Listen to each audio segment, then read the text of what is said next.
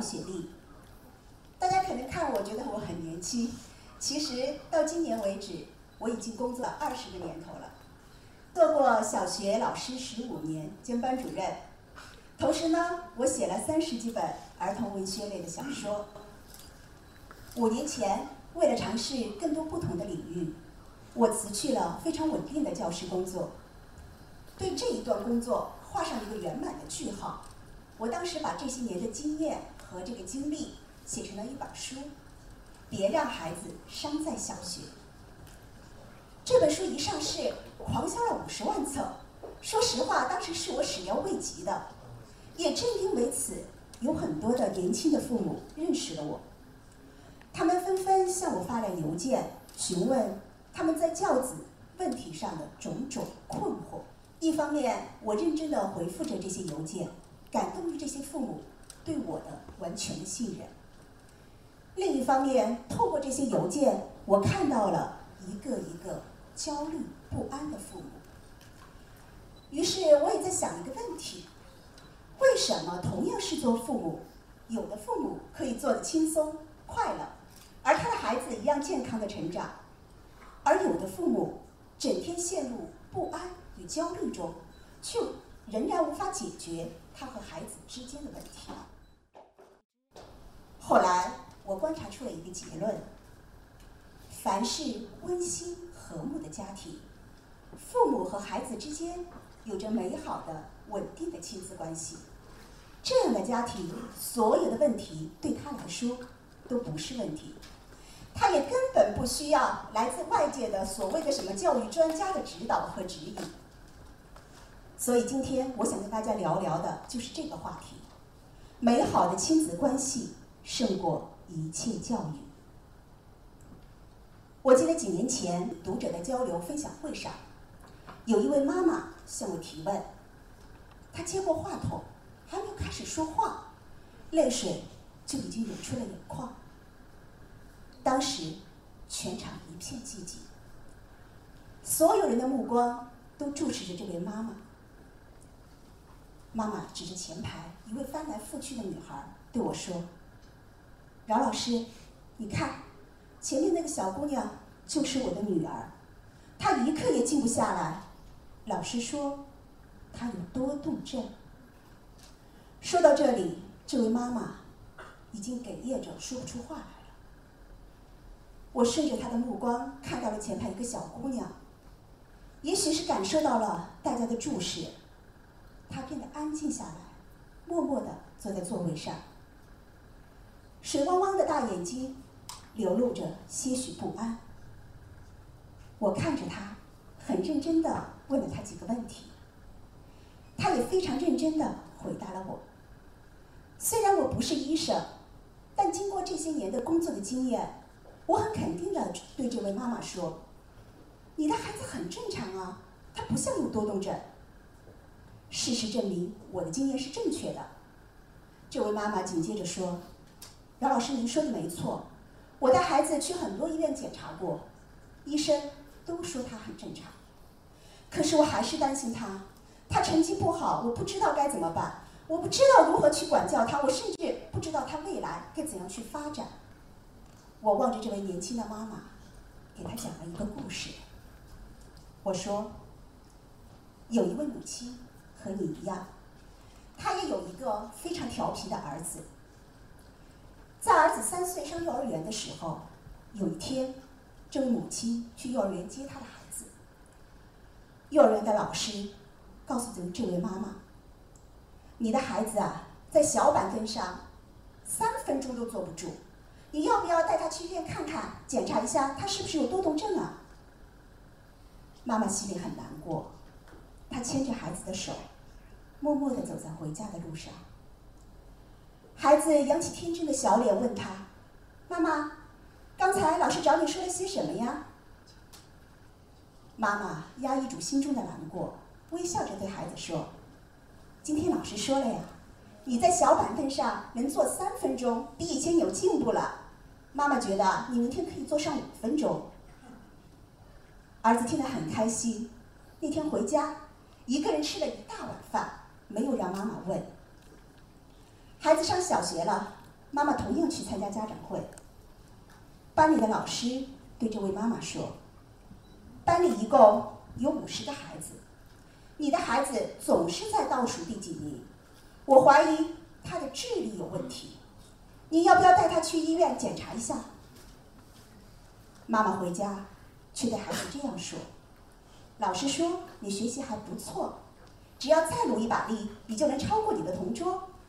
你的同桌是班里的二十一名。”孩子听了，暗淡的眼神一下子发亮了。第二天，他没有让妈妈叫他，早早的一个人起床，开开心心的上学去了。到了孩子上初中。妈妈去开家长会的时候，没有在差生名单里听到自己儿子的名字，他居然还有些不适应。于是他会后去问孩子的老师：“我儿子表现的如何？”老师平静的告诉这位妈妈：“你孩子啊，成绩一般，考重点高中肯定没希望，考个普通高中还是可以的。”妈妈回家对儿子说：“老师说你考重点高中特别有希望。”再努一把力就可以了。儿子终于考上了重点高中。高考结束以后，妈妈有一种预感，他觉得儿子一定会考上一所不错的大学。但是他万万没有想到，他和儿子等来的却是清华大学的通知单。那一刻，儿子拿着清华大学的这张通知单，再也控制不住自己的情绪。他紧紧地拥抱着自己的妈妈，他说：“妈妈，我从来都知道我不是一个优秀的、出色的小孩，只有你，只有你一直欣赏我、相信我。”讲完这段故事，我告诉那位提问的母亲：“我说，孩子一时成绩的好坏，并不能决定他一生的成功和失败。”而这个故事也不是告诉我们这个儿子考上了清华大学有多么的成功，相反，他是在告诉我们这位妈妈是有多么的成功。当全世界都不相信他的孩子的时候，他依然对他的孩子有着充分的信任。相信是什么？相信是疼爱，是鼓励，是陪伴，是欣赏，是所有一切注意心的推动。当你充分的相信孩子时，孩子的命运已经被改变了；而当你用整个生命去相信孩子时，其实你自己的命运也在悄悄的改变着。听完我的故事和我说的这些话，那位提问的妈妈对我微笑着点点头说：“饶老师，我知道该怎么做了，我应该充分相信我的女儿。”其实我知道，我讲的这个故事和说的这番话，远远没有这么大的、这么强的治愈力。很多教育的大道理，我们在座的，包括很多的年轻父母，其实比我都懂。但是为什么面对自己孩子问题的时候，往往父母们会当局者迷，急切希望来到外界的帮助和支持呢？实际上，只要你在孩子十二岁之前，和孩子建立一段美好的亲子关系，你就会发现，你根本不需要太多外界的帮助。我为什么要强调十二岁之前？因为十二岁是童年向青春期的一个分界点。其实很多青春期的问题都是在十二岁之前埋下了伏笔。但是因为孩子们在童年的时候，他很顺应父母，很顺应学校，但一旦他过了十二岁，他的自主性、独立性都增强了，那所有的问题都不可一致的爆发出来。这时候，父母再想去挽回，就往往觉得很困难。但相反，如果在你的孩子十二岁之前，你跟他之间的关系是美好的、平等的、欣赏的、互助的，那么孩子往往能够平稳的度过青春期，没有那么多让你操心。焦虑的事儿。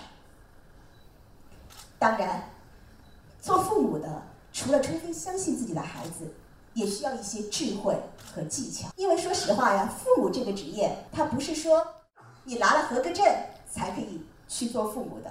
当你成为了父母以后，才慢慢的去拿一张合格证。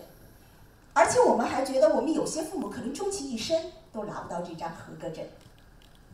那么在和孩子的交流当中呢，我们需要一些小心思，需要一些智慧和技巧。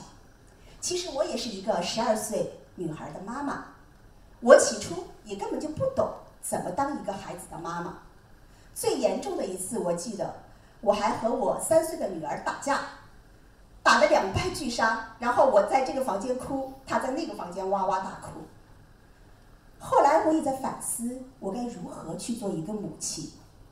这些年，我得出一个结论，就是当孩子有问题的时候，你在愤怒和焦虑中永远解决不了。